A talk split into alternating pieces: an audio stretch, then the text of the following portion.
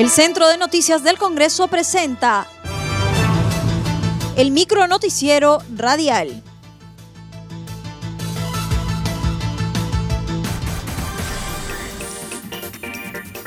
¿Cómo están? Les saluda Rómulo Vargas. Hoy es jueves 8 de octubre y estas son las principales noticias del Congreso de la República.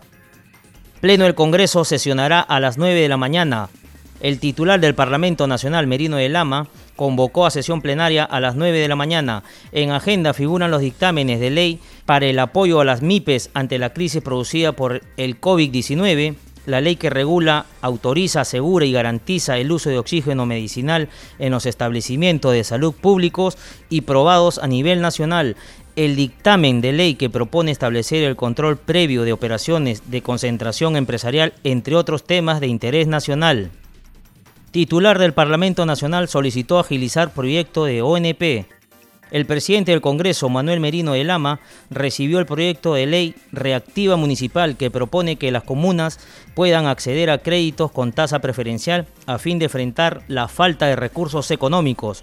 La propuesta fue entregada en conferencia de prensa por el alcalde del distrito de Magdalena del Mar, Magno Chacón. Menino de Lama destacó que las tasas son preferenciales, pero tiene que ser evaluados por las entidades correspondientes. Y este proyecto, que es un proyecto de reactiva municipal, que tiene en primer lugar una tasa preferencial, que tiene que ser evaluado por el propio Ejecutivo, es un proyecto que ha sido trabajado con los alcaldes, que son los que vienen sufriendo las consecuencias, son la primera contención del COVID-19, tienen serios problemas económicos, hay planteamiento para que este proyecto sea, eh, se pueda cancelar en 36 meses con 12 meses de gracia. La evaluación tendrá que hacerla el Ministerio de Economía y Finanzas. El COFIDE de una u otra manera entra eh, en este marco, digamos, de la aprobación de este proyecto para la evaluación de cada uno de los municipios de acuerdo al presupuesto que manejan y de acuerdo a la problemática que vienen teniendo. En otro momento, Merino de Lama se pronunció sobre la denuncia interpuesta en su contra por el parlamentario Jim Alima Mani ante la Comisión de Ética por supuestamente retrasar el debate sobre el retiro de fondos de la ONP. Indicó que el proyecto fue observado por el Ejecutivo y ha sido derivado a las comisiones correspondientes. Precisó que los llamados a agilizar los debates son los presidentes de las comisiones a fin de que se dictaminen lo que tienen es que agilizar los presidentes de las comisiones el debate para recoger la propuesta que ha hecho el Ejecutivo o para ir a la insistencia, como normalmente se, lleva, digamos, el trámite de un proyecto normal. En ese sentido, tenemos entendido que la semana pasada la Comisión de Codeco ya aprobó la insistencia. La Comisión de Trabajo aún no tiene dictamen, hasta el momento, al menos hasta el día de ayer, igual la Comisión de Presupuesto y la Comisión de Economía lo ha debatido el día de ayer, la semana pasada y el día de ayer que ha tenido, o anteayer que ha tenido sesión, no lo han puesto en agenda o no se ha debatido. Estado viendo el tema de la AFP. No es una decisión del presidente que pueda ponerlo en agenda.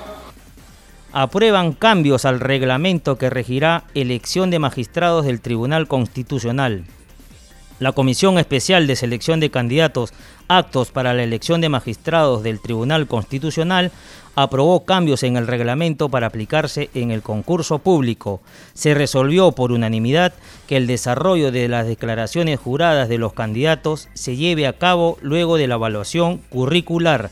También se amplió el plazo a tres días hábiles para que los postulantes puedan desarrollar las declaraciones juradas, así como fue aprobado el plazo para que la revisión de la declaración jurada de intereses sea de cinco años. Respecto a la revisión de la declaración jurada de bienes y rentas, esta no se establecerá un plazo.